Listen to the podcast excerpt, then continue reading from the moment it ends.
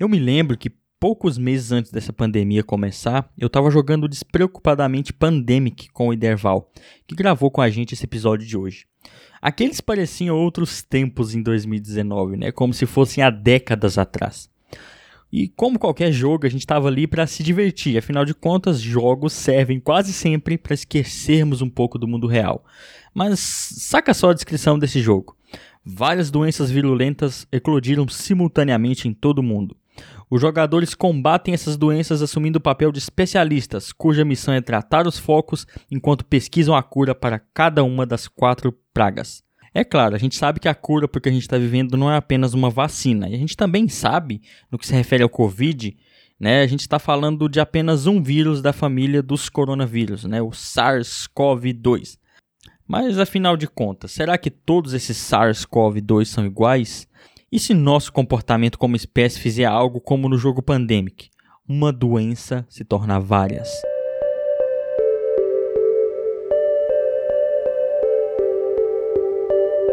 Tá começando aqui mais um episódio do Ensinecast nesse capítulo vamos falar se vírus são ou não seres vivos, sobre o que são e como acontecem as mutações no coronavírus e sobre como essa pandemia está colocando em xeque o nosso modelo de civilização. Mas eu já posso adiantar que você precisa entender que por enquanto a coisa não vai melhorar no que se refere a essa pandemia. Levante a guarda, informe seus parentes e amigos e reivindique políticas públicas não negacionistas.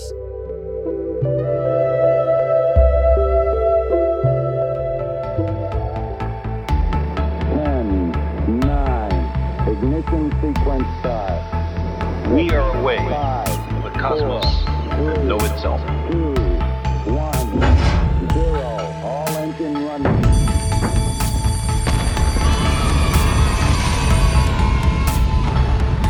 Ensinecast. Ensino e Ciências Naturais.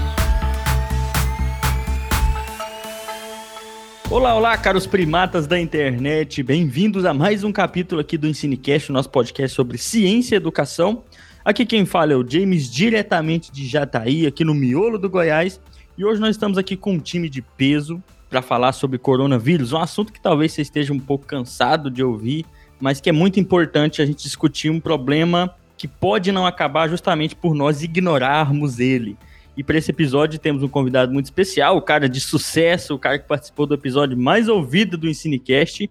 Mas antes disso, né, vamos apresentar o resto do pessoal que está aqui hoje no episódio, além de mim. Diretamente já está aí, ele que teve um tempo sumido aí do, das gravações, teve na live, mas faz um tempo que não está nas gravações com nós, é o Fernando. Fala aí, Fernando. Salve, salve, galera! Um prazer enorme estar aqui hoje, depois desses dias aí que eu fiquei sobrecarregado de trabalho, né? A questão das agendas aí não dava certo para eu estar presente nos episódios, mas hoje estou aqui. Eu voltei, voltei para ficar, né? E hoje nós estamos aqui então com o Iderval, como você falou, e tenho e e tenho certeza que nós teremos um excelente episódio. Vamos lá. Isso aí, sempre tem que ter um enroladinho no começo, que é característica do Fernando. E diretamente de Goiânia, ele que está aqui para aprender sobre o assunto, que não é da área, né? O Marlon Soares, que está aí um pouco abatido, mas está animado para o episódio. Rapaz, eu adoro, é os, é os, episódios que eu mais gosto, viu? Que eu venho aqui aprender, eu acho bom demais. Bom dia, meu povo, bom dia, minha pova, do Ensinecast feliz por estar aqui. Eu só não gostei do negócio do resto aí, né, o, o, o James? O resto. Agora eu vou apresentar o resto. Eu já tô num estado de depressão e cansaço. O James fala, agora eu vou passar pro resto. Eu falei isso, desculpa. brincadeira, gente. agora o resto. Me senti o, re... Me senti o resto agora, viu, Fernando? Viu, Derval? Brincadeira, viu, Sandra? Mas é isso aí, Derval vai arrebentar a boca do balão. Isso aí, muito bem-vindo, Iderval. Iderval que tá falando diretamente de Jataí, o cara do episódio de evolução. Você que ainda não ouviu, vai lá conferir o episódio sobre evolução biológica, episódio muito bacana. Mas sem, sem mais delongas, bem-vindo, Iderval. Dá um oi pro pessoal. Opa, pessoal, boa tarde. Isso daí é propaganda do James, né? Demais. e eu espero que vocês gostem desse episódio, que a gente vai falar um pouquinho sobre as mutações do SARS-CoV, que é um é assunto que é curioso, né? E preocupante. E preocupante. Ok, então para esse episódio a gente vai falar de um vírus, né? E falar de vírus remete a várias discussões muito interessantes na biologia, né? E afinal de contas, a gente está falando aqui que surgem novas variantes desse vírus, né? E, esses, e que isso tem acontecido, inclusive agora no Brasil, de maneira muito preocupante. Então, essas variantes pode ser que são é um parte do processo evolutivo de um vírus. Então, se vírus evoluem, né? É, e eles se reproduzem, como toda vida na Terra, se eles evoluem, se eles possuem material genético lá dentro deles, assim como nós temos na gente, parecido, né? É, eles, eles são ou não seres vivos, Interval? Então, James, há pelo menos algumas décadas atrás nós diríamos que não, né? Que nós estamos acostumados a pensar em vida como alguma coisa que tem célula apenas. Mas aí você tocou num ponto importante, vários, na verdade. O, o mais importante deles é que ele é capaz de se reproduzir, apesar de usar a maquinaria da célula, mas ele se reproduz. E tem mais um detalhe, ele evolui, que é uma característica básica da vida. Então, considerando justamente essas duas características, é, nós podemos considerar ele como um ser vivo mesmo, apesar de muito simples. Uhum. É interessante, porque quando a gente fala de evolução, tem a mutação tem um papel importante nesse processo de evolução, né? É, então, exato. Então quer dizer que o vírus também possui mutações, acontecem mutações no vírus, né? Exatamente. Ele, como qualquer outro ser vivo, ele vai alterando o material genético dele ao longo das, do tempo, né? Ao longo das gerações que vão passando. Uhum. E quando eu falo de mutação, muito ouvinte pode pensar em algo como X-Men, né? Algo assim meio mirabolante, mas antes de falar das mutações do SARS-CoV, a gente tem que falar o que, que são mutações, né? Afinal de contas. Porque eu não sei o Marlon, mas faz um tempo que você não estuda genética, né, Marlon?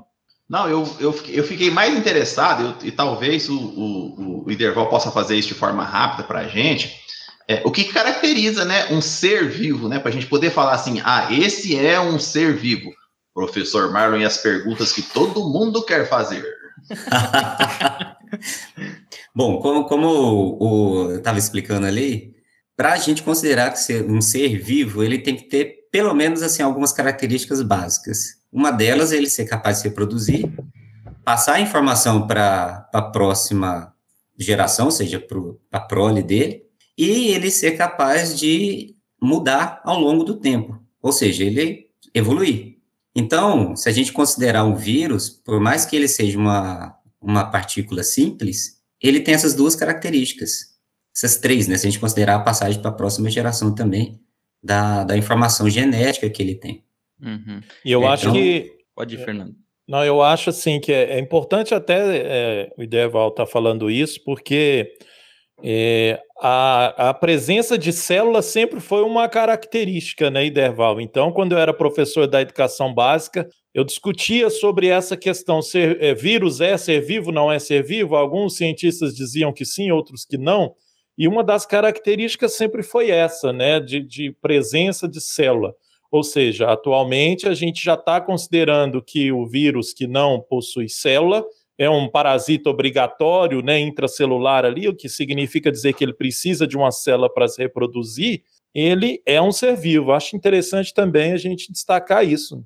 É, exatamente. É, e é importante essa ideia para vários outros programas. Assim, por exemplo, quem tem um programa da, da NASA que busca vida em outros planetas, eles têm que considerar justamente essa, essa característica mais ampla da vida, porque não necessariamente você tem que esperar encontrar vida na forma de células em outros, em outros planetas, por exemplo. Senão você, por um, uma questão de, é, como eu posso falar, de definição, você pode estar olhando para um ser vivo e achar que ele não é vivo e, e passa, passa batido. É, exatamente. É um conjunto de características que define um ser vivo, mas não todas essas características. Não todas não, elas, exatamente. Não tem, não tem todas. Eu estou dando aula justamente disso para a molecada do, do, do nono ano, que eu tenho que falar de genética com eles, é uma tarefa não muito fácil. E eu começo justamente para falar de genética falando dessas características da vida na Terra, né? O que, que toda vida na Terra tem em comum e o que, que às vezes não tem em comum. O vírus não tem célula como a gente tem, né? Mas isso não quer dizer que ele não seja um ser vivo. Muito interessante mesmo. Não, é só, só é, é, acho importante isso, porque é o que eu aprendi, pra você ter ideia, como a gente tem que se atualizar mesmo, né? É, a memória que eu tinha era essa, por isso que eu achei importante perguntar. A memória que eu tinha era que, ser, que vírus não era ser vivo. Olha só que interessante, né? Ainda hoje, em muito material didático, até falando disso, que, É. que a gente usa na escola, ainda é colocado meio que em dúvida. Ah, muito.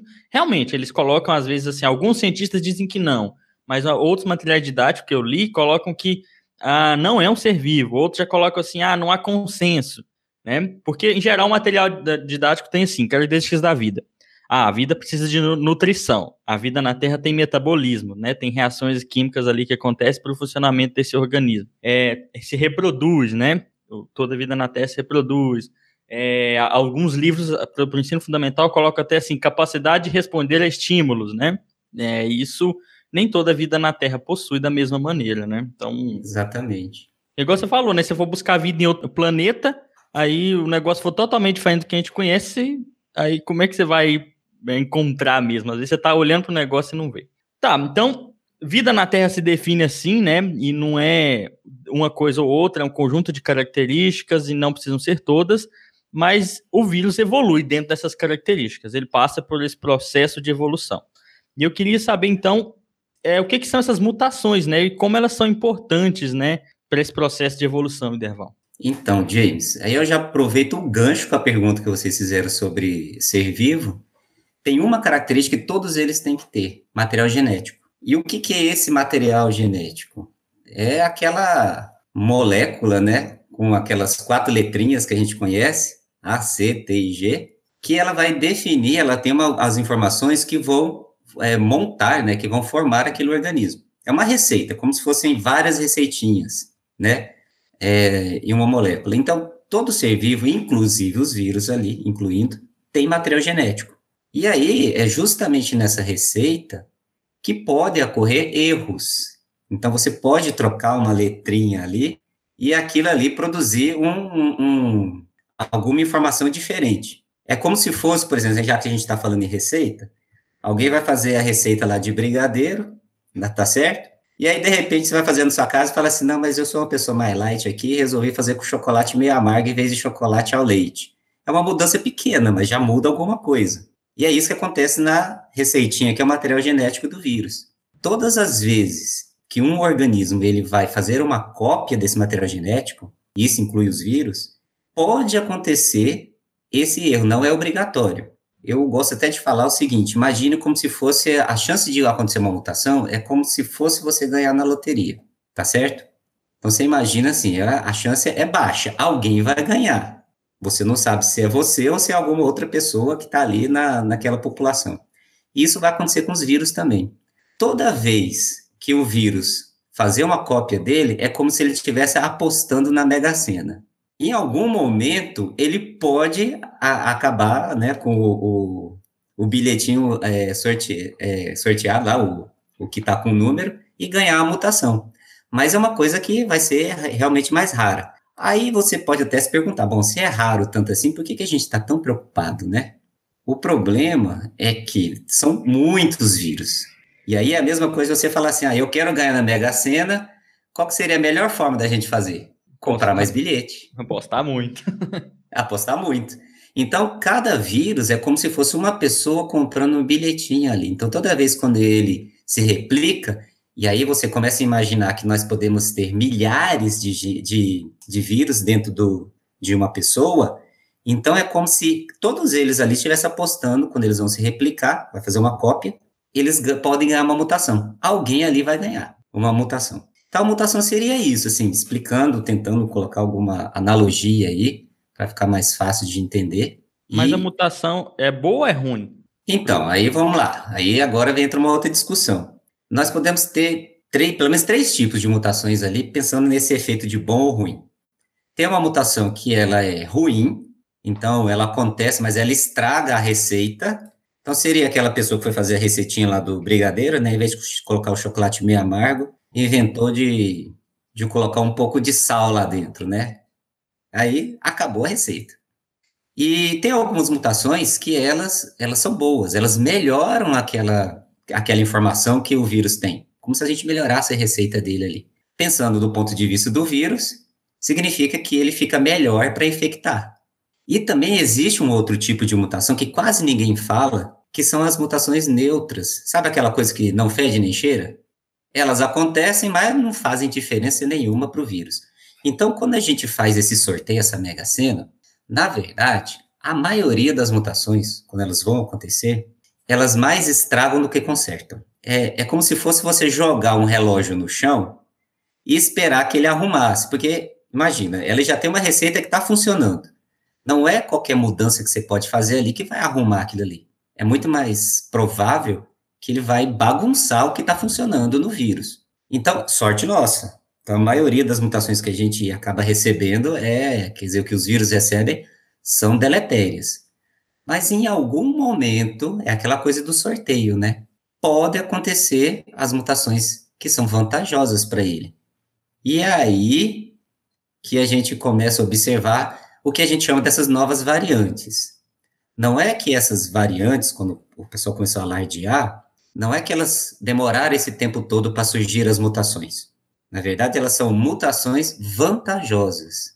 Como elas são mais raras, elas demoraram bastante tempo. Tanto é que a gente demorou uma pandemia inteira de um ano para começar a ver essas variantes com mutações que dão vantagem para o vírus.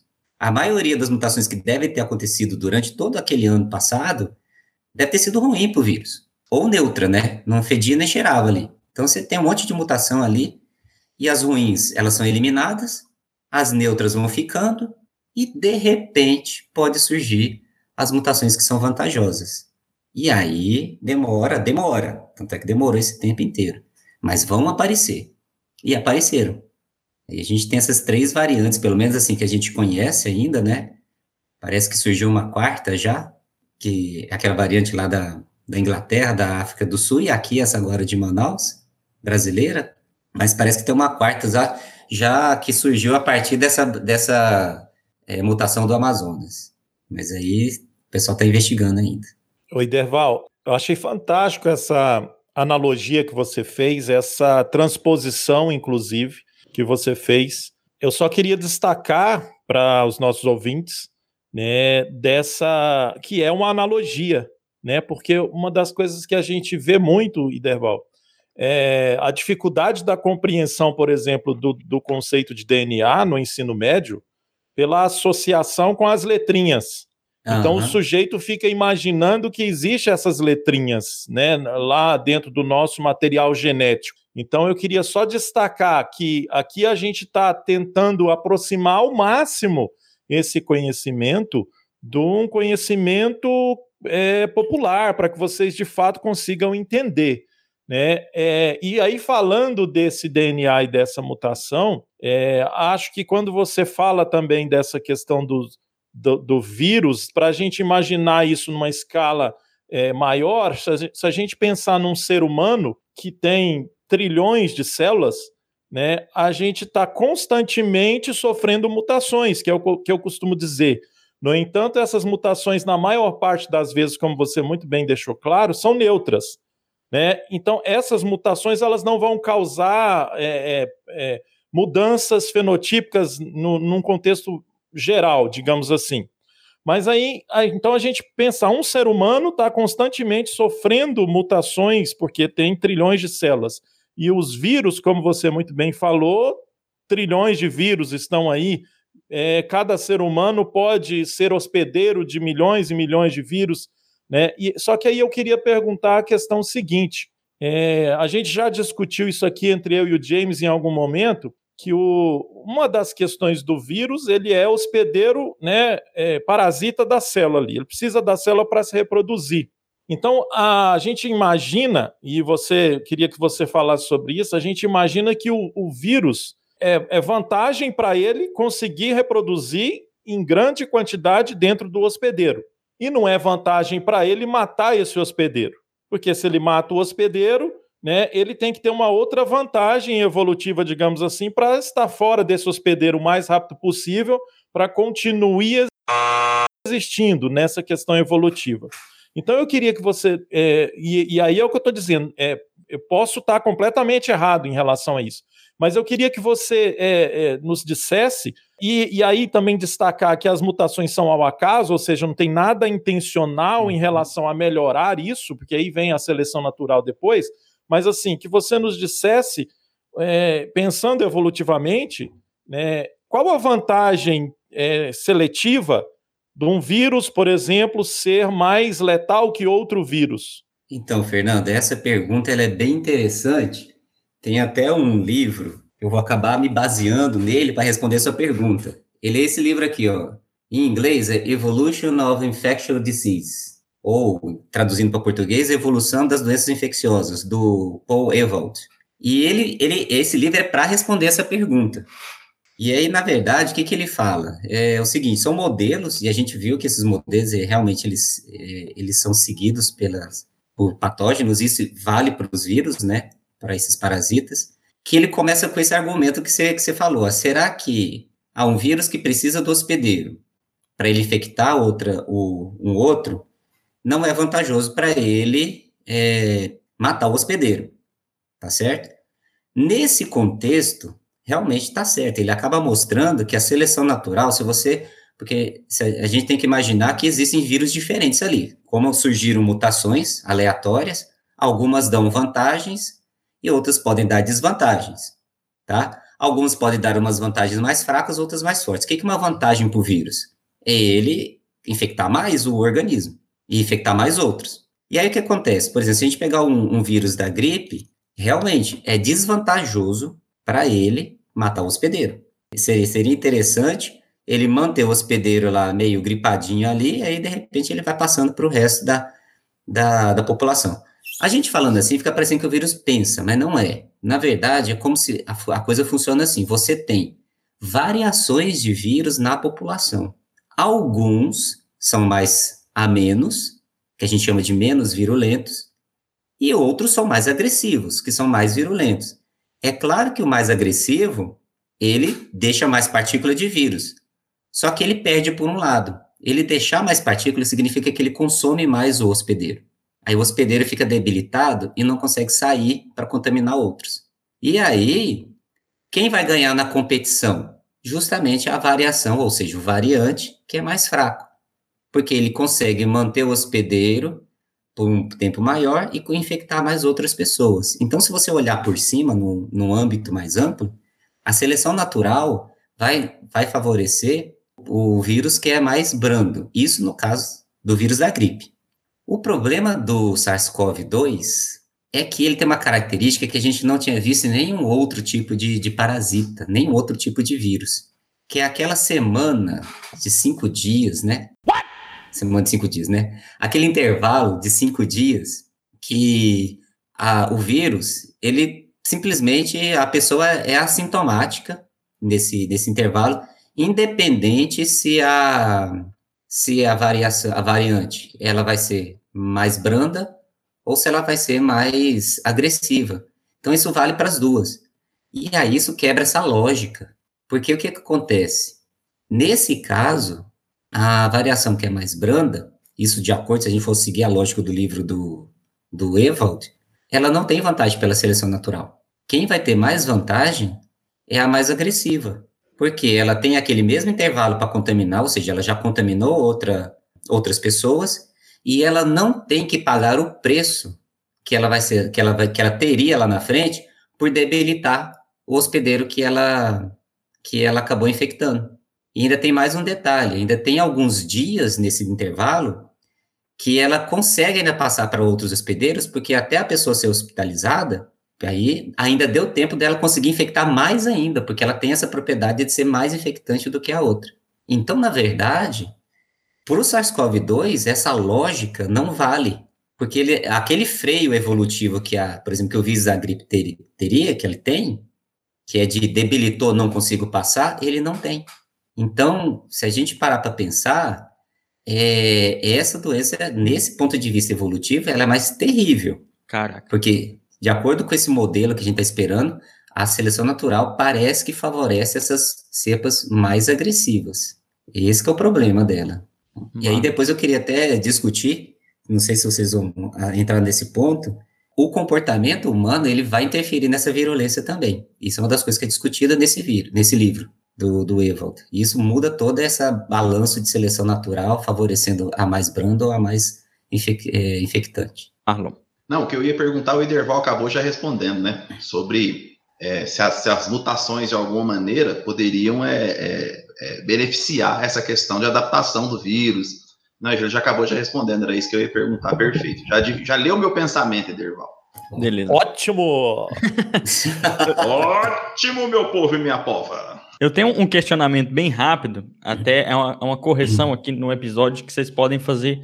Quando eu vou tratar no ensino fundamental, lá no sexto ano, com os alunos do vírus, né? Quando a gente fala que o vírus reproduz, na cabeça deles, eles entram no nosso corpo, faz igual a gente reproduz sexuadamente lá, cruza, gera outro vírus e aí esse outro vírus vai, sai vai para outra pessoa, né? A reprodução deles é bem diferente, né? Ele quando, quando ele entra em contato com a sua mucosa ali, ele liga na sua célula, eu, eu tento explicar assim, ele conecta na sua célula e aí ele joga dentro da sua célula um código para enganar ela, para ela fazer mais cópias do vírus usando o maquinário das suas células, né? E a minha dúvida, Derval, é nesse processo, onde é que acontece esse erro, né? É no processo da nossa célula ler esse código e replicar ele? É só uma dúvida, talvez boba minha. Ah. Deixa só você responder, Deval, assim, porque só um destaque, James, porque você está falando lá do ensino fundamental, e quando a gente vai discutir essas questões, é, a gente também sabe que tem diferentes tipos de vírus e que invadem diferentes tipos de seres vivos é, eu, eu e que não necessariamente pela mucosa, como você uhum. falou. Né? Então, nesse caso específico do SARS-CoV, a gente sabe que ele é, é tem uma, uma, uma uhum. entrada, né, as vias uhum. aéreas ali. Então, só para destacar essa questão também. É, isso eu deixo claro para eles, porque tem uma variedade. Ô James, mas aí tem um, tem um, um eu acho que não é, não é bobo, não, essa, essa pergunta, na verdade, ela é muito importante. É, primeiro, a gente fica imaginando que esse é um vírus de DNA. Na verdade, ele não é. Ele é um vírus de RNA, tá? O, os coronas, coronavírus, que é dessa família coronaviridae, todos eles são de vírus de RNA. E aí inclui o SARS-CoV-2, né? E aí o que acontece? Quando ele se liga na célula, ele realmente, a, a partícula do vírus, ela se funde na membrana da célula e aquele material genético dele, na forma de RNA, é liberado para dentro dela. O primeiro processo que vai acontecer, como ele já é um RNA, ele já vai ser lido pelos ribossomos da célula, então ele já é reconhecido e já começa a é uma receitinha, né, de proteína, ele inteiro. Então ele já produz todas as proteínas que vão ser necessárias para a montagem dele. E uma dessa, dessas proteínas é uma replicase. Ela, faz, ela vai lá, na hora que ela é produzida, ela já se liga na, na, na, na molécula do vírus e começa a fazer outra fita de RNA fazendo a cópia dele. É então, tipo um processo de ler e copiar num outro caderno. Isso é, mesmo. O, o é texto é que você está lendo. O texto que você está lendo. Então, quem vai fazer é como se a proteína fosse a caneta lá que está fazendo a cópia. Só que ele precisa formar essa caneta antes, essa proteína, né? Uhum. Então, não é que ele usa as proteínas da célula, ele usa o ribossomo, que é justamente aquela organela que vai fazer a leitura do RNA e produzir, fazer a, a tradução para a proteína. Uma vez que ele produz prote as proteínas do vírus, aí as proteínas do vírus é que, vai, que realmente vai começar a fazer a cópia do material dele. Uhum. E aí pronto, aí ele vai fazendo várias, várias cópias. E aí que entra o processo de mutação. Toda vez em que essa enzima ela faz uma cópia, é o, é o bilhete lá da, lá da loteria. Pode acontecer, por acaso, uma, um erro. E esse erro fica no material genético que a gente chama de mutação. E, mas aí, Derval, eu queria que você, que você pudesse também esclarecer o tipo de, re, de reprodução quando o vírus é o material de, genético dele é o DNA. No DNA, bom, aí a gente tem várias, tem pelo menos duas vias que eu conheço.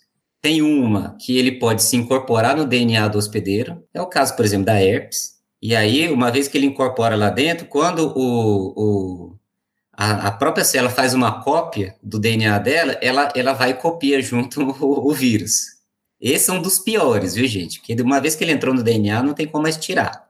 E existem outros do, do que são vírus de DNA, eles têm um trabalho a mais do que os vírus de RNA. Qual que é? Ele entra na célula e aí ele acaba usando a maquinaria da célula, tá? Para fazer uma molécula de RNA. E essa molécula de RNA é que vai lá para o ribossomo para produzir as proteínas do vírus. Então, vocês estão vendo que tem um passo a mais. Ele precisa fazer a leitura, a cópia da informação que está no DNA para uma molécula intermediária, que é o RNA, para depois aquele RNA ser lido no ribossomo.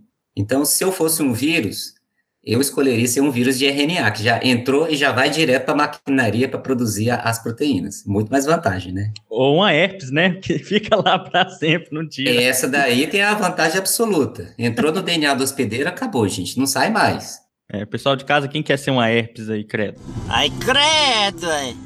É... não gostaria, não. Uma, uma, pergunta, esse negócio é muito minúsculo, né, Iderval? Muito mesmo. Como é que a gente detecta essas mutações? Bom, quando o pessoal faz isso, aí é claro que é em laboratório. Então você tem que isolar a partícula do vírus. Normalmente você não precisa enxergar ela. Extrai esse material genético. E aí existe um processo que a gente chama de sequenciamento. Você vai literalmente ler cada uma daquelas bases que a gente chama aquelas letrinhas lá, né? Mas você vai ler cada base nitrogenada e você vai montando aquilo ali, aí descobre qual é a sequência que você tem. E aí, de repente, é, em países que tem, que são mais ricos, eles estão sempre pegando amostras e analisando para ver se encontram algo diferente. E aí, uma vez que eles encontram, eles dão um nome para aquela, aquela variante. Então, na verdade, não, é, acho que talvez o pessoal não tenha essa noção, nós temos já, a partir desde a infecção, do, da primeira infecção, nós não temos só essas quatro variantes. Nós temos centenas de variantes. São muitas. Para vocês terem uma ideia, agora que a gente faz esse, justamente esse sequenciamento, James, a, pelo menos o último artigo que eu li, a gente tem uma taxa de mutação, ou seja, quando é que surgem essas mutações que a gente consegue detectar? É uma mutação a cada duas semanas e meia, que a gente detecta. É claro que tem aquelas que por exemplo, aqui no Brasil a gente não faz esse, não faz esse rastreamento com frequência. Então, a gente detecta quando, quando as pessoas ficam mais doentes e morrem mais, né? Chegou nesse ponto aqui. É, aqui infelizmente é dessa forma, mas por exemplo, em, em, na Inglaterra, lá eles têm esses programas de rastreamento constante, né? Na própria China também, eles têm esse, esse programa de rastreamento. Tem vários países que fazem esse rastreamento constante ali para a detecção dessas mutações. Tem um site, agora não me lembro o nome, que ele mostra justamente isso. Quem tem curiosidade, gente, ele mostra uma árvore filogenética, é uma árvore, como se fosse uma árvore genealógica, né, do vírus. E você pode passar o mouse em cima que ele diz para você quais são as mutações que ele ganhou. Para você ter uma ideia que é muita coisa.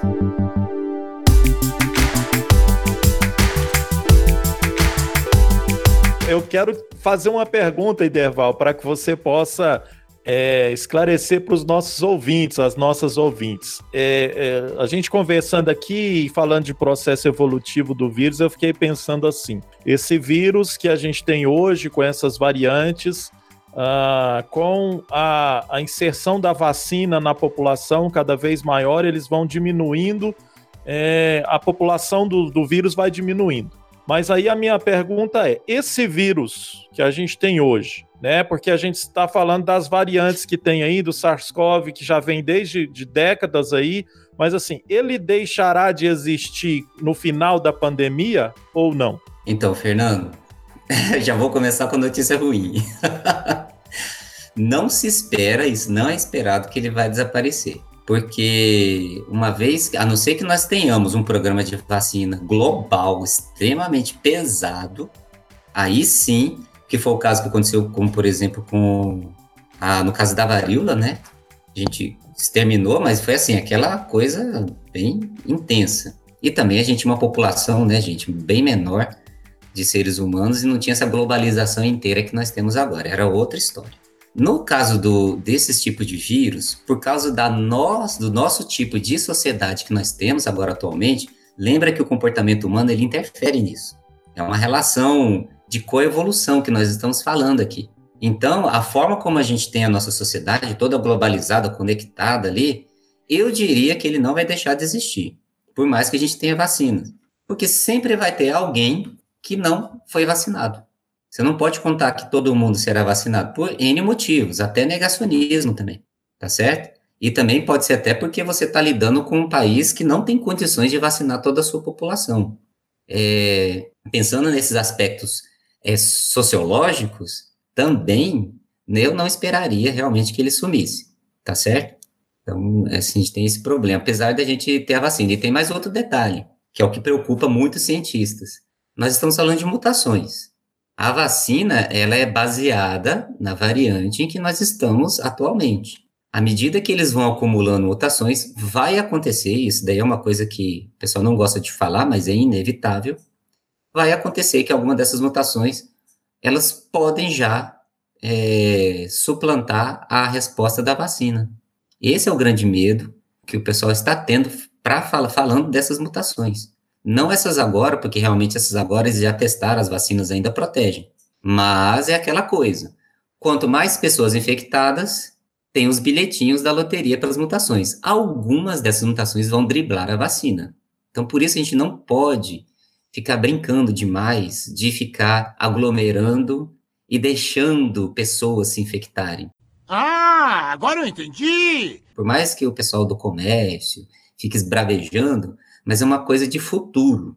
De futuro, não estou falando só de países, é futuro de nossa espécie. Não que ele vai exterminar a gente, mas realmente, assim, a gente, do jeito que nós estamos fazendo, nós estamos sendo criadores de novas variantes. E nem deixar de tomar a vacina, né? Como muito bem Exatamente. você disse. É uma associação, né? Entre tomar a vacina e o comportamento, né? Por isso que e... pessoas, muita gente tranquiliza. Meus avós vacinaram essa semana passada e eu agora vocês estão mais tranquilos. Eu já falei, já falei, não, mas pera aí, mais tranquilo no sentido de diminuir a probabilidade de internar e quando vocês tomar a segunda dose e não pode sair ainda, expliquei para eles. Porque senão... Ô, James, e tem uma outra coisa nesse detalhe dessas nossas vacinas. É, nós não tivemos tempo de produzir vacinas top-top. Era que funcionava com eficiência ali, é, do tipo assim, ah, eu sou vacinado, posso pegar, mas não terei efeitos é, muito fortes. Uma né? Interna, né? Isso vai criar um outro problema, que foi um problema que aconteceu com, por exemplo, da vacina da polio. Qual é? Você toma a vacina, você não vai ser infectado, ou você pode ser infectado, mas você ficará com sintomas brandos. Você é um vetor agora. Você que foi vacinado. E aí você pode entrar em contato com outra pessoa que não foi. Então ainda tem isso. Então quando as pessoas falam, ó, oh, você foi vacinado, mas você deve continuar usando máscara, justamente você tem, tem que continuar usando máscara porque você pode ser um vetor. E aí que entra o detalhe, gente. Se você é vetor, ou seja, se você também pode ser infectado, apesar de não ir para o hospital, dentro de você tem milhares de vírus também. E podem surgir mutações. Então, eles, você pode ser infectado com uma variante e começar a expelir uma nova variante para, para as outras pessoas. Já que nós estamos falando de evolução e de variação, isso é possível também dentro de um, de um, de um perfil de vacinação. Por isso que uma coisa que eu gostaria de chamar a atenção é que esse programa contra esse vírus só vai, vacina, só vai funcionar com duas coisas: vacinação e isolamento. Porque se você está vacinado e você não entra em contato com outras pessoas, você quebra esse elo. Então, por mais que uma mutação tenha surgido em você, você não passa ela para frente. E aí que entra a discussão do livro do Ewald. O comportamento humano, ele molda a evolução do vírus que está coevoluindo com você. Então, por exemplo, se a gente dá muita chance para o vírus encontrar vários hospedeiros, como por exemplo, eu passo ali no passava, né, que agora já está tudo fechado, nos barzinhos, tudo lotado, ninguém nem estava respeitando é, distância e muito menos usando máscara. Claro, em bar você não vai usar, né? Você tem que comer e beber. O que, que acontecia ali? Todo mundo ali que poderia ser infectado é um laboratório de mutações, o SARS-CoV. E aí, o que acontece? Se você não tem o isolamento, com, mesmo com a vacina, você está favorecendo ainda o surgimento de novas variantes. Então, essa fórmula aqui só funciona com essas duas coisas. Então, quando você falou assim, ah, eu tomei vacina e fiquei tranquilo, eu já falo pro pessoal, assim, gente, não é bem assim. É. Nós vamos ficar nesse... Se a gente quiser realmente eliminar esse vírus, ou, melhor ainda, eliminar a gente não tem como, mas favorecer as variantes mais benéficas e desfavorecer aquelas que são mais virulentas por seleção natural, o isolamento e as vacinas são importantes. Porque aí você realmente, é, você acaba deixando a variante, que é aquela que deixa o hospedeiro, engana ele, né? Deixa ele assintomático, é ela que vai ter mais vantagem. porque a que deixa com sintoma e ela infecta muito rápido, ela vai acabar não tendo opção de saída das pessoas, porque elas estão isoladas e já, são, e já estão vacinadas. Então, assim, é esse, essa parte do comportamento humano que eu gostaria de chamar nesse processo evolutivo. E, e eu acho que as pessoas estão discutindo muito pouco isso. Que foi o que deu origem à, à, variante de Manaus, né? Foi. Ah, então, exatamente. Lá o que aconteceu? Não só em Manaus, viu? Essas variantes todas que surgiram, é, a gente fica pensando só na de Manaus, mas nesse, todas essas variantes que surgiram, elas surgiram após, é, não é coincidência, após eventos de aglomeração nos países. A de Manaus foi um exemplo claro. Já era avisado que no final do ano, se as pessoas se aglomerassem, e aconteceu, em janeiro nós veríamos um quadro terrível. Foi rápido, foi assim mesmo que, que aconteceu. Só nós não esperávamos que seria rápido com uma variante extremamente infectante. Hum, cruz credo. E tem casos que as pessoas pegam mais de uma variante ao mesmo tempo? Isso acontece também? Então, esse que é, é, um ponto interessante. A gente tem uma tendência a sempre imaginar, né? Ah, eu vou pegar uma variante. Nós temos que imaginar que nós estamos dentro de uma população de vírus. Então, é normal, quando você é infectado, você não pegar uma variação só. Você pega uma população de vírus. Algumas brandas, algumas com mutações neutras, né? E, se você tiver o azar, uma com uma mutação que é vantajosa. Por exemplo, essa daí que deixa mais infectante. Aí a seleção natural, claro, vai favorecer quem? O vírus que deixar mais partículas. É ele que deixa mais descendentes. Essa é a lógica da seleção. E você falar que vírus deixa mais descendentes, que é o caso dessa variante é, do Amazonas, ela consegue deixar 10 vezes mais, uma mutação que deu essa vantagem para ela, ela consegue produzir 10 vezes mais partículas do que as variações antigas. Então, dentro do organismo da própria pessoa, ela, por competição, ela ganha. Então ela entra, ganha das outras, na hora que a pessoa espirra, vai espirrar muito mais ela do que das outras variações. Por isso que ela está dominando agora a, o restante lá do Brasil. Marlon, tá com a mão levantada? Acho que ele não ia falar, não. Tô, tô assim, é... assustou, não, eu tava né? vendo, eu, eu, eu fiquei na dúvida, é, aí é de leigo mesmo, né? Porque eu, eu tive dificuldade de entender isso. Porque o Fernando perguntou sobre se o vírus pode acabar, né? Se ele pode terminar, se ele pode ser morto, se ele pode ser terminado. E aí, pela fala do Iderval, é, é, é, praticamente impossível isso. Então, deixa eu entender. O que pode acontecer a partir da vacina e do isolamento é a gente beneficiar uma cepa mais fraca. E daí, mas assim, eliminar, eliminar de fato a gente não vai conseguir nunca. Marlon, não, porque sempre vai ter alguém que não vai vacinar. E tem mais um detalhe: a gente pensa que vacinas são absolutas, elas não são, gente. É, a, a, por mais que ela seja eficiente, a vacina que eu conheço mais, mais eficiente, ela tem 98% e às vezes 99%, mas sempre tem aquele 1% que a pessoa toma a vacina e é infectada. É uma questão de chance, é uma probabilidade. Então, assim, não é uma coisa absoluta. Como não é absoluto, então a gente também não tem como exterminar absolutamente ele ali. Ele vai não. ser, ele agora faz parte. Perfeito. E para eu entender ainda mais, por exemplo, é, a poliomielite, a poliomielite, se eu não me engano, é vírus. É vírus mesmo? Poliomielite? É, é, é, é vírus. a poliomielite é vírus, o SARS-CoV também é. Nós conseguimos, em determinado período da história brasileira, entre aspas, né, agora eu estou entendendo melhor, hum. exterminar a poliomielite. Então, qual que é esse grau de comparação? Por que, que a gente conseguiu, entre aspas, exterminar a poliomielite e não vamos conseguir exterminar o SARS-CoV? É, é possível fazer exemplo, essa comparação? Eu falei bobagem. É, esse seu exemplo foi super feliz.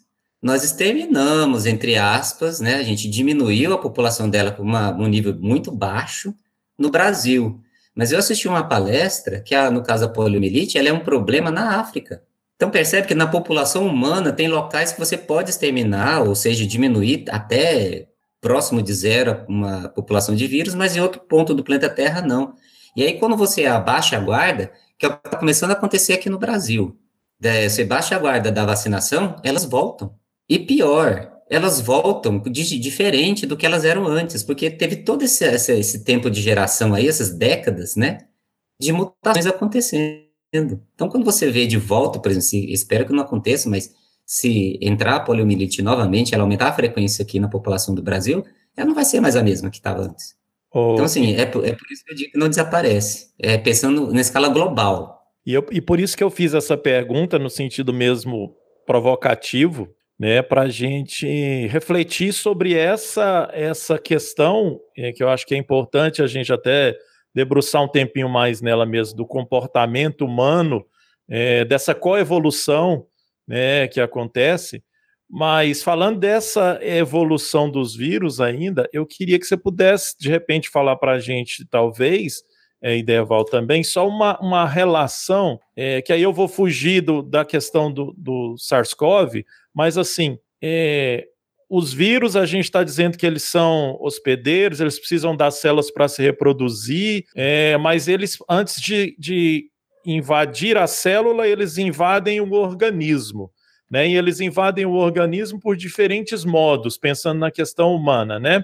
Então, por diferentes modos. E aí eu queria que você nos dissesse assim, evolutivamente, por que há essa questão de que alguns vírus, por exemplo, é, se espalham pelo ar, outros precisam de um, uma, uma substância, como por exemplo sangue, e, e ainda mais, essa questão é, que a gente está tá lá no início do episódio falando que são seres vivos, né? E por que que alguns permanecem mais tempos que outros em determinados locais, assim? É claro que eu, eu sei muitas dessas respostas, mas é para a gente refletir junto com os nossos ouvintes.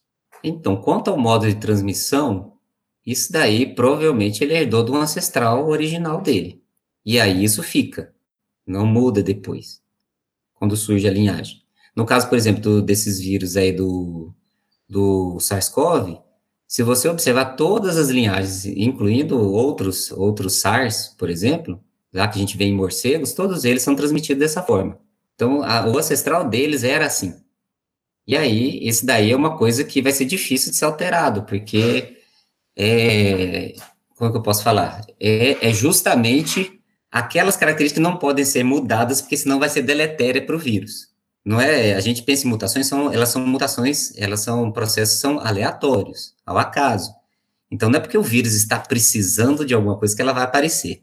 E pensando por esse lado, então não é porque ele, ah, eu vou agora, eu estou precisando ser infectado, infectar pelo sangue, aí ele vai ser transmitido pelo sangue. Não, não vai funcionar dessa forma. São, quando a gente pensa em formas de transmissão, você precisa de muitas alterações no material dele, e você imagina, várias alterações, por acaso, para alterar toda a forma de transmissão, é muito pouco provável que aconteça. Isso daí. Então ele vai ficar com a forma ancestral que ele, que ele, que ele recebeu. Agora, quanto aos locais, é, local você está falando é no mundo. Não, especificamente eu estou dizendo, por exemplo, ah, o vírus HIV, né? Ah, ele sobrevive, entre aspas, nessa discussão em que a gente fala de ser vivo ou não, tantas horas em determinado local, depois ele morre. Como que aconteceria ah, essa sim. questão, entendeu? É, e aí, falando especificamente do SARS-CoV, que existe várias discussões a respeito disso, alguns autores falam que é tanto tempo, outros falam que são. Né? E, e por que que isso acontece? Né? Então, assim, ah, o que, é, é, que, quais condições ambientais, por exemplo, é, vão afetar isso e por que, assim, mais ou menos essa relação? Tá Espaço-tempo tá aí. Mas isso também tem a ver com a característica do vírus. Por exemplo, o, SARS-CoV e também o, o, o, o do HIV, eles são vírus que têm membrana. Então, vírus que têm membrana, eles têm uma resistência maior à dissecação do que vírus que só têm a capinha de proteína. Então, eles têm uma camada a mais ali que acaba protegendo eles ali, então eles duram, por exemplo, no caso do SARS-CoV, ele dura mais tempo no, no ambiente externo. Só que ele necessita de água. Então, ele, ele é aquela coisa, ele fica no ambiente externo, na gotícula, não é que ele fica a partícula viral sequinha flutuando lá no ar. Na verdade, ele necessita de água ali para não, não dessecar de uma vez, porque uma vez que ele perde aquela, aquela camada de água que ele tinha, que foi a gotícula é, que foi aspergida, ele acaba perdendo o material ali, né? Resseca aquilo ali e já era. Mas você acha que pode surgir uma variante, Deval, que resiste mais esse dessecamento aí? Ah, só se alterar as proteínas da membrana dele ali, né? É mais drástico, né? Mais difícil. É, drástico, mas é aquela coisa, dentro do possível. é dentro possível. do comportamento humano atual. Se é a gente ficar. É, é possível. É. Possível é. Agora, se é fácil acontecer, aí é outra, outra coisa. Eu não sei te dizer não temos notícias boas, então, quanto a essas novas variantes aí, né? Infelizmente.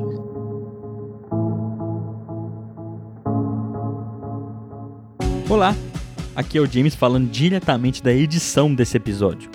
Até aqui você já percebeu que os nossos hábitos têm um papel fundamental para o surgimento de novas variantes do coronavírus. Mas nossos hábitos podem ajudar também esse episódio a chegar a mais pessoas para fazermos um contra-ataque à desinformação que ajuda as novas variantes a surgir. Então, se você está curtindo esse episódio até aqui, considere dar uma ajudinha para o Ensinecast, que ele peleja para levar informação baseada em evidências para a internet. E talvez você não saiba, nós não recebemos um pão de queijo por esse trabalho, mas seria ótimo se você nos seguisse nas nossas redes sociais para mais conteúdos extras sobre ciência e educação que enviasse esse episódio para pelo menos três pessoas ou grupos que você pensa que esse conteúdo pode ser significativo. E se você quiser, você ainda pode participar do nosso grupo no WhatsApp para discutir lá temas sobre ciência e educação. Lá rola bate-papo muito interessante. Sem mais delongas, volte aí para o nosso bate-papo muito bacana com o Iderval.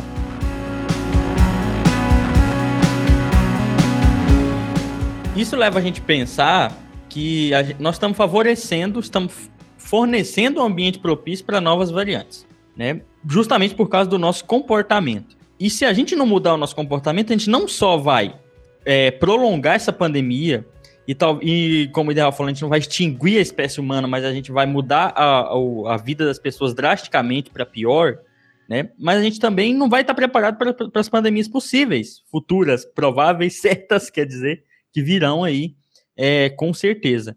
Então, o que, que a gente tem que fazer para conseguir mudar o comportamento de uma espécie de 7 bilhões de habitantes interconectada no planeta diariamente, já diariamente já ficou nesse nível, né? O que, que a gente faz para prevenir futuras pandemias dentro dessa questão do comportamento? James, que pergunta difícil. Você ganhou do Marlon. Você deixou pensar? Você deixou pensar? Rapaz!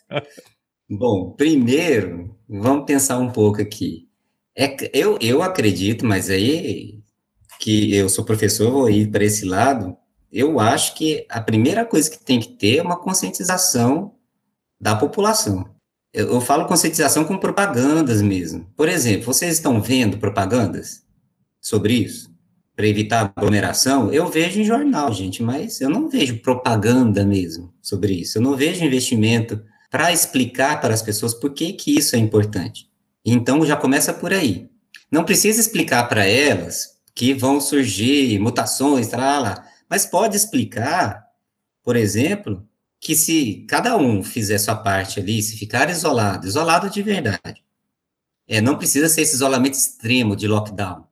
Bastaríamos se, olha, se nós somente seguíssemos o afastamento de distância, o número de, por exemplo, de como nós estamos fazendo agora, o que nós estamos fazendo agora deveria ser o que nós tínhamos feito antes senha para entrar no supermercado, só olha, só vão entrar 40 pessoas. Pronto, entrou 40, não entra mais. Então você evita aglomerações nos locais sem você parar nada. Então tem como, teria como a gente ter feito isso no começo. Agora realmente a coisa exige uma uma posição mais drástica. Mas pensando, quando a gente começar a controlar essa pandemia, nós vamos ter que permanecer nessas medidas de de distanciamento, eu nem falo tanto isolamento drástico, mas pelo menos de distanciamento. Usar máscara é essencial para vírus que é transmitido por vias aéreas. Isso daí não tem nem o que falar. E aí não vale ficar usando máscara de queixo ou de boca. Ou de né, renda. Porque... ou, de ou de máscara renda, de renda de crochê. Ou de renda, crochê. Então, realmente, infelizmente, nós vamos ter que usar aquelas máscaras melhores, né? As de pano, acho que era só uma, um paliativo mesmo que a gente tinha para na falta daquelas outras. E por quê? Pensando nisso daí, cada pessoa que é infectada é um laboratório de mutações. Pode ser. Não necessariamente elas vão acontecer nessa pessoa, mas pode ser. E como a gente não sabe, a, a, a, a lógica é sempre essa. Quanto menor o número de pessoas infectadas, menor é a chance de surgir essas variantes novas. E por mais tempo nós podemos ficar protegidos pelas vacinas que nós produzimos. E o contrário também acontece se a gente fizer o oposto. Se a gente começa a expor demais as pessoas a serem contaminadas, maiores são as chances, é como se você comprasse mais bilhete de loteria ali. Maiores são as chances de surgirem mutações e maiores são as chances de surgir alguma mutação que vai driblar as vacinas que nós produzimos. Pronto. Aí começa de novo a quinta, sexta, sétima onda que o pessoal gosta sempre de falar. Então a gente nunca, se a gente não mudar o comportamento humano de verdade, e isso agora piora um pouco, por isso que gente fez uma pergunta muito difícil de responder, porque isso tem que ser em escala global. É. Não existe mais essa possibilidade de você fazer isso em um país e em outro não. Porque uma vez que aquele país que não fez, ele vai, o país inteiro é uma fábrica de variantes novas. Que é o que foi que aconteceu agora com o Brasil. Infelizmente, a gente, no, nós estamos no topo do, do, do mundo como laboratório de variação. É, Infelizmente. É, é, é uma coisa interessante porque se refere a mudar a organização social, né? E a gente aprende com desastre. Por exemplo, aquele 11 de setembro mudou tudo em questão de segurança de aeroporto, né? E esse vírus devia mudar isso, inclusive. Inclusive aeroporto. Aeroporto é, é um. Exatamente, exatamente. É, não, mas não vamos aeroporto, não. Aeroporto é, é, O pessoal tem muito dinheiro, vai aeroporto. Vamos pensar em coisa mais simples. Rodoviária. Rodoviária. Vendinha. Transporte isso, coletivo. Gente. Transporte coletivo, Fernando. Perfeito, exatamente. Sabe? Todas essas coisas que a gente nunca parou para pensar, você está correto, corretíssimo. Nós vamos ter que repensar. Nós vamos ter que mudar. E aí eu tenho Porque uma crítica, esses... pessoal. É, a gente fez essas coisas todas, rodoviárias, aeroportos, é, tanto para vender coisas, então você cria um, um negócio de aglomerar mais ainda sem necessidade, que tem gente que vai fazer compra em rodoviária hoje em dia, com, passa, passa, é, convendo com pessoas de várias cidades, aeroporto, mesma coisa. Então, é mudar muita coisa, Derval, sabe? Ué, mas é aquela coisa, vamos ter que fazer uma escolha. Aí vai ser o teste para ver se nossa espécie é inteligente mesmo. Nossa, era a provocação de brincadeira que eu ia fazer com o Iderval agora, né? O Iderval fez uma explanação muito boa sobre a replicação do vírus, né? E aí ele falou, ele fez questão de dizer assim, olha, mas isso não quer dizer que é inteligência, né? ele não faz isso por inteligência. E nós, que a gente que acha que é inteligente, em vez de, de, de fazer o que, o que, o vírus não quer, a gente faz o contrário do que o vírus quer, né, Iderval? Exatamente. É, a gente também não é inteligente, Derval? Então, olha, depois eu achava que, que nós éramos uma espécie mais esperta, viu? Depois dessa pandemia, eu tô começando a questionar isso, viu, Marlon? Mas, mas até, até falando sobre isso, esses dias eu falei isso com o James. Eu e o, o Iderval, né? O Marlon já pegou até outras coisas muito piores pela idade dele. Isso é doença. Mas assim, eu e o Ideval, a gente viveu. Peraí, como assim a idade dele, coitado? A gente viveu numa época que a gente pegou uh, o surto de HIV, né? Verdade. A gente, eu estava falando com o James esses dias, eu vivi a questão do César 137 em Goiânia, mas vamos limitar o HIV, né? Que é um vírus. Depois veio o Ebola, também, que a gente ficava, o, mais, mais especificamente o HIV, porque virou uma epidemia maior, né? A gente tinha muito medo, inclusive, de pegar por contato o HIV, né? Encostar, aperto de mão, era. beijo, essas coisas, era, era muito. Era, era um pânico geral. No entanto, hoje a gente tem uma pandemia com mais de 300 mil pessoas no Brasil mortas e a gente sabe que o vírus ele está qualquer lugar no ar ali onde tem aglomeração pode estar, e as pessoas não têm medo. Né? Então eu fico pensando assim: o, o que, que foi o, o, o, motivo de mudar esse comportamento assim, tão, né, de um modo tão abrupto? Né? Porque antes a gente morria de medo de outras doenças aí que for, mataram até menos pessoas. Agora a gente está aí numa pandemia que matou milhões e o comportamento nosso parece de indiferença. Ah, eu acho que tem também, tem vários elementos sociais ali no meio. Por exemplo, o HIV era associado à prostituição, era associado a drogas, e a pessoa tinha medo de pegar aquilo ali e os outros pensarem que ele era daquele grupo. Tem isso também. Não era só o medo da doença. Sem dúvida também. Entendeu? Tem esse elemento, eu lembro muito bem disso daí. Então, assim, agora no caso do SARS-CoV, como qualquer um pode pegar, não tem nenhum grupo que está associado a, a, a, isso, então, é, eu acho que some um pouco desse outro medo aí. Outro detalhe que eu acredito que aconteceu é que as primeiras variantes, elas infectavam quem? Geralmente quem estava mais debilitado e pessoas mais idosas. E aí entra uma parte social ali no meio, que é uma falta de empatia em algumas sociedades. A nossa, infelizmente, eu descobri que ela não tem nada de empatia, assim, é muito pouco em relação ao outro. Então, assim, pela pessoa ser idosa, então, ah, eu não pego porque eu sou jovem, então não tem problema se eu pegar e contaminar um idoso ou qualquer outra pessoa. Então, assim, tem esses aspectos psicológicos, sociais aí, e aí depende de cada sociedade também, que eu acho que complica essa resposta para a pandemia. Vou fazer uma colocação aqui. Já que a gente está falando de vírus, o Fernando fez um ataque virulento à minha idade. Pode acontecer isso. O sujeito sai do jogo do doutorado, ele abre as asinhas. O sujeito sai perder. do jogo do doutorado. É. O sujeito sai do jogo do doutorado e abre as asinhas, Ederval. Esse é que é o problema. Você viu? Ah, mas é assim. Ele é que ele falou assim: ah, vou me vingar. Tudo que eu queria falar para o orientador. Exatamente. isso aí, gente. Agora eu vou aproveitar.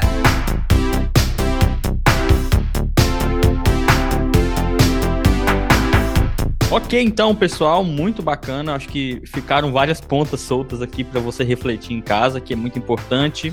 Um problema tão complexo assim. Vamos pro bom demais da conta, né? Para vocês darem as sugestões de vocês para esse episódio, de leitura, de qualquer coisa que pode não ter relação com o tema do episódio. Vamos primeiro pelo Marlon. Vai lá, Marlon. Tudo eu nessa casa, já diria. já diria. Já diria minha mãe, tudo eu nessa casa. Bom, hoje eu vou de, de música, né? Vamos de música hoje, para deixar o, o, clima mais ameno, né? É, então eu vou de. Eu tava ouvindo esses dias, assim, na, em casa, né? Fazia tempo, eu tava bem nostálgico.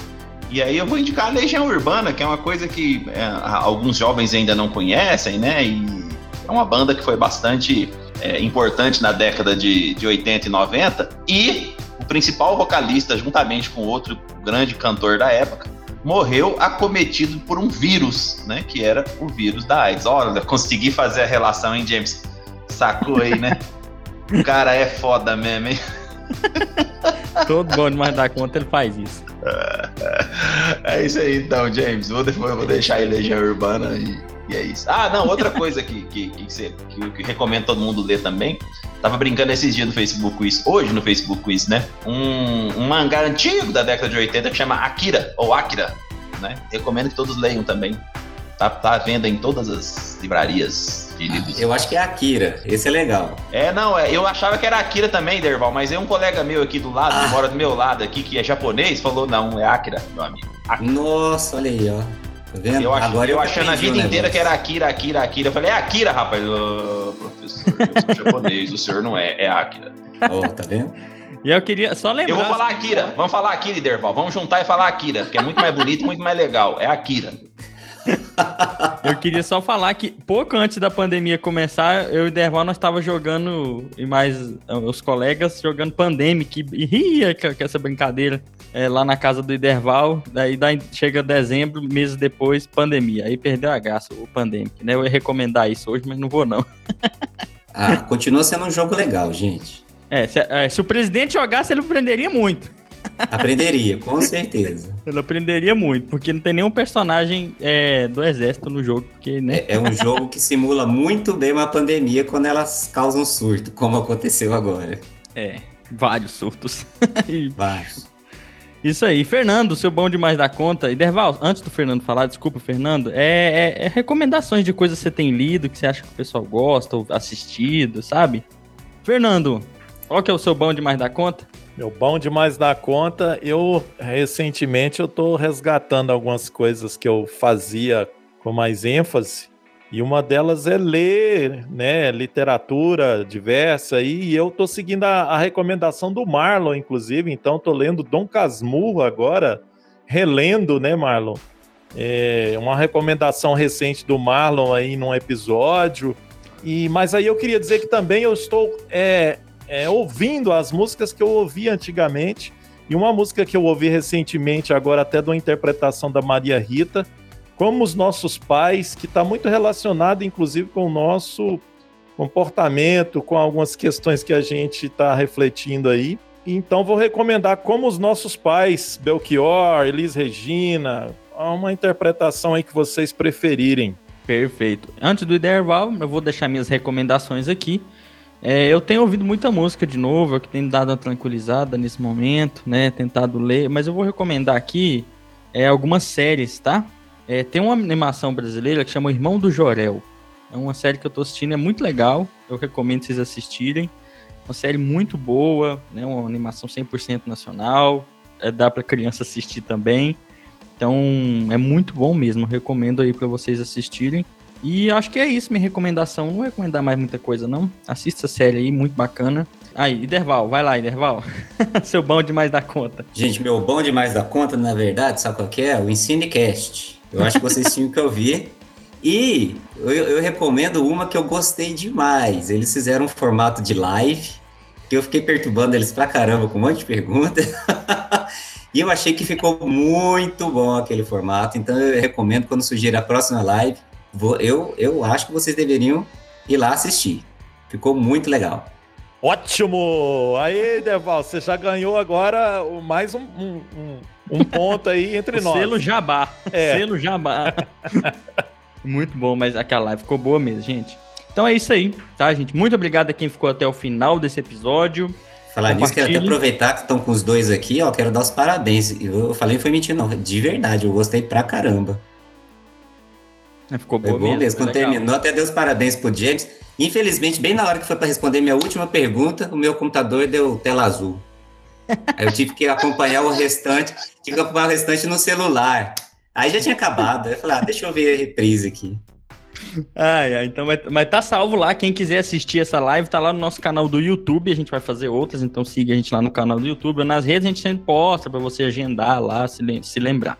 Isso aí, gente. Muito obrigado, Iderval. Né? Muito obrigado a vocês Opa, aí, todo nada. mundo quem nos ouviu até o final, quem teve paciência, consciência e sensibilidade, envia aí para os colegas, para os mais chegados desse episódio, isso ajuda demais, pelo menos para informar um pouquinho, com informação um pouquinho melhor que a gente tenta trazer aqui para a internet.